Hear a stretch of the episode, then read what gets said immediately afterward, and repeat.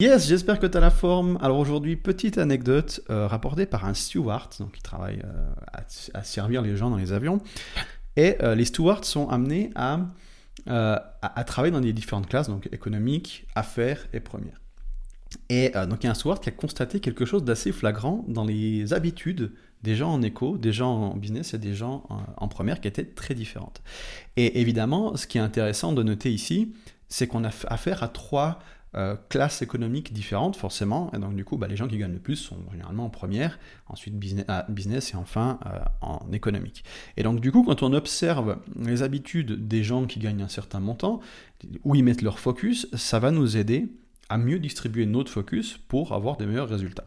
Donc, c'est loin d'être une mauvaise idée de regarder ce que font les gens de la première classe et comparer ça avec les autres classes pour, pour, voir les différences. Et c'est ce qui a fait un petit peu euh, intuitivement euh, notre, notre Stewart, et euh, voilà ce qu'il a, voilà ce qu'il en qu'il a, ce qu'il a observé. Donc, classe économique, c'était le truc le moins intéressant, mais qu'est-ce qu'on se rend compte C'est que ces classes économiques, ils sont dans un mindset de gratification instantanée. Donc, qu'est-ce qu'ils font? Ils se divertissent avec des jeux et des films. Ok Bon, il faut aussi noter que ces gens, bah, qui sont, quand tu voyages en classe éco, c'est généralement tu pars aussi en voyage et tout, donc tu n'es pas dans une, dans une optique euh, euh, pensée business, euh, voilà, tu vois. Donc voilà, mais ils sont dans un divertissement, des divertissements voilà, du style jeu et, film. Voilà. Ce qui est plus intéressant à constater, c'est la différence entre la business et la première classe. Parce que là, on est face à des gens qui sont dans une optique de travail et travailler généralement pour eux. Alors, en classe affaires, c'est le mindset du hustler. C'est celui qui veut travailler dur, qui travaille plus, qui, qui, qui stack les heures pour avoir plus de résultats.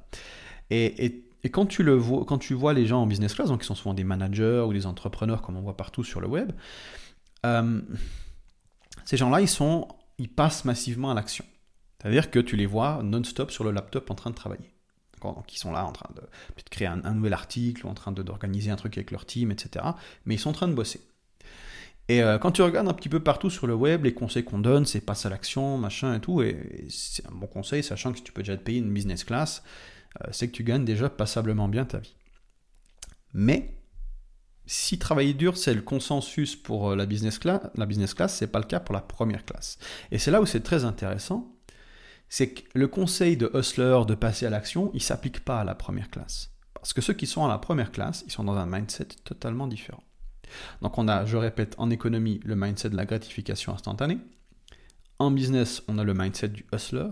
Et en première classe, on a le mindset de l'apprenant. C'est-à-dire qu'ils passent leur temps à lire. Donc si tu regardes les gens en première, ils sont avec leur bouquin ou avec leur Kindle et ils lisent. Et J'étudie constamment euh, les milliardaires, des gens comme Buffett, comme Munger, Red Dalio, euh, Elon Musk, etc. Bon, on les aime, on les aime pas c'est pas la question. Euh, ces gens-là sont extrêmement productifs euh, vu les, sommes colossales qu'ils génèrent. Et je, me retrouve souvent, alors c'est pas systématique, euh, mais très très souvent des conseils du style, et notamment d'un Munger qui nous dit Assieds-toi sur tes fesses et évite les actions insensées. Le fait qui nous dit Vous n'avez que très peu de choses à faire juste dans votre vie tant que vous ne faites pas trop de choses fausses.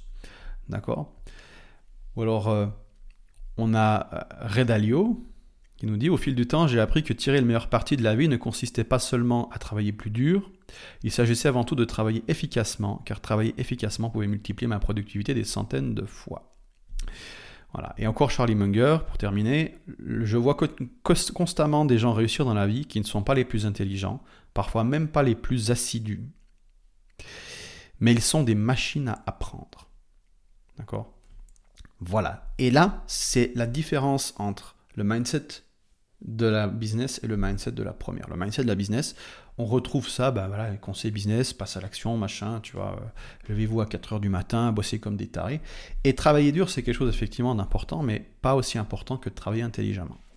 Et travailler intelligemment, c'est quoi? C'est se former plus. C'est passer ton temps à consommer et appliquer ce que tu consommes. Moi, j'ai organisé mon quotidien pour travailler, pour apprendre au moins 3-4 heures par jour. Euh, si tu me suis depuis un moment, tu vois que je publie moins de contenu que la majorité des gens. C'est parce que je prends plus de temps à m'auto-former, à tester des trucs pour moi. Alors j'ai pour objectif d'augmenter la quantité quand même de publication de mes contenus, j'y suis en train d'y travailler, mais euh, je passe majorité de mon temps sur l'auto-formation. Parce que ça me permet d'améliorer la qualité de mes décisions. Et quand tu décides mieux, tu travailles moins. D'accord? Donc prendre des décisions, c'est la meilleure compétence que tu puisses développer, au-delà du marketing, au-delà de la vente, au-delà de la persuasion, de la psychologie humaine. Le plus important, c'est ta capacité à prendre des bonnes décisions. Tu peux mesurer la, qualité des décisions de quelqu'un, la quantité de travail qu'il a à fournir par jour. Quelqu'un qui travaille deux heures par jour, c'est un extrêmement bon décideur. Quelqu'un qui en travaille 10, ça peut être un bon décideur. Tu regardes des mecs comme Elon Musk qui prennent des bonnes décisions mais euh, il travaille dur aussi, donc il couple les deux, tu vois. Donc là, euh, là c'est pour ça qu'on arrive à des extrêmes euh, de productivité. Personnellement, moi, c'est pas, c'est pas ce que je conseille, enfin, surtout si dans un business de niche comme le, comme le nôtre, bosser 10 heures par jour, à moins que tu sois vraiment passionné par ce que tu fais.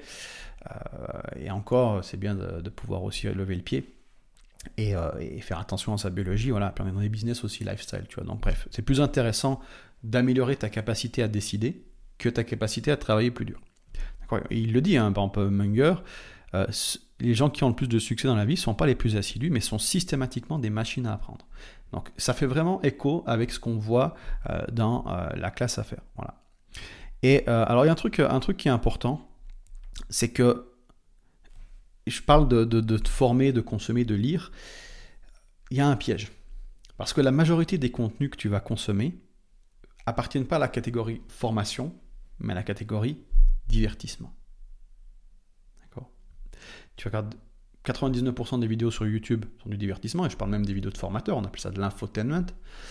Euh, lire des best-sellers, d'accord? Quand tu as une jolie histoire, une grande idée, c'est du divertissement. Si tu, lis des trucs comme Outlier de, Malcolm Gladwell ou, euh, The One Thing ou des choses comme ça, c'est du divertissement, d'accord? C'est pas vraiment de la formation. Euh, s'auto-former, c'est lire des livres qui sont alors moi, enfin, je te donne deux critères que j'utilise pour sélectionner mes bouquins. J'utilise à est-ce que c'est est-ce que c'est est-ce que c'est connu? D'accord? Et est-ce que est-ce que depuis combien de temps est-ce que est-ce que c'est nouveau? Est-ce que c'est connu? Est-ce que c'est nouveau? Si c'est oui à une de ces deux réponses, je ne lis pas le livre. C'est bizarre. Hein? Donc, est-ce que c'est connu? Est-ce que c'est nouveau? Si c'est un best-seller connu, il y a des exceptions. Tu as des livres comme Influence et manipulation de Robert Cialdini, c'est un expert qui a écrit ce bouquin qui est excellent. Je vais le lire. Mais généralement, je cherche des bouquins qui sont pas connus et qui datent. D'accord? Parce que plus un bouquin est vieux et, s'il se vend encore après 10 ans, c'est qu'il y a vraiment de l'information de qualité dedans. C'est l'effet Lindy. Euh, le temps prédit la valeur. Donc, c'est-à-dire qu'un bouquin de merde, basiquement, dans 10 ans, il se vendra plus. Donc, un truc qui vient de sortir, qui fait le buzz en ce moment, moi, ça m'intéresse pas du tout. Ce qui m'intéresse, c'est de savoir si ce bouquin dans 10 ans il se vendra toujours. À ce moment-là, je pourrais l'acheter. Exception euh, sur des trucs, euh, genre tu, fais de la publicité Facebook par exemple, où tu as besoin d'être à jour avec la technologie. Je ne conseille pas de lire, mais plutôt d'acheter des formations quand il s'agit de, choses qui sont très changeantes. Mais quand tu lis, tu vas vouloir apprendre des principes de fond qui sont le plus intemporels possible. Donc le meilleur moyen de savoir s'ils sont intemporels, c'est est-ce qu'ils sont là depuis longtemps déjà. Voilà. Et évidemment, s'auto-former, c'est pas seulement lire, c'est intégrer. D'accord Moi, quand je lis, je lis, je vais par exemple lire un chapitre, je pose le livre à la fin du chapitre, je vais de tête ressortir toutes les grandes idées. Qu'est-ce que j'ai appris dans ce chapitre? Je vais formuler en, mes propres termes sur papier. Et ensuite, je relis les highlights que j'ai pris, parce que je prends deux trois highlights en, lisant le chapitre, pour venir compléter les gaps. Ah oui, j'ai oublié ça, j'ai oublié ça, il y a cet exemple pour cette idée-là, etc.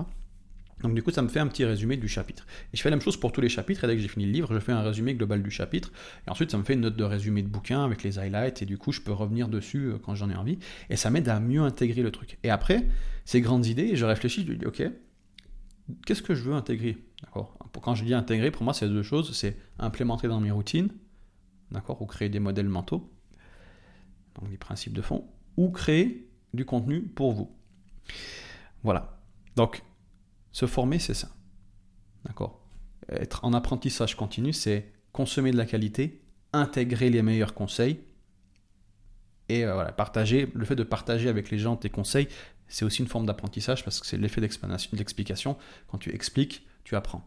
D'ailleurs, il y avait des, un prof, un, professeur d'université qui disait que normalement les, professeurs devraient enseigner, euh, devraient écouter et les élèves enseigner. Parce que les, professeurs apprennent plus que les élèves parce que c'est à eux d'enseigner de, le cours. Bref. Ok, alors c'est déjà la fin de cette vidéo. Je te remercie de m'avoir suivi. Je te mets deux trois autres liens si tu veux en savoir plus sur mon travail. Je te souhaite une magnifique journée. À la prochaine. Salut.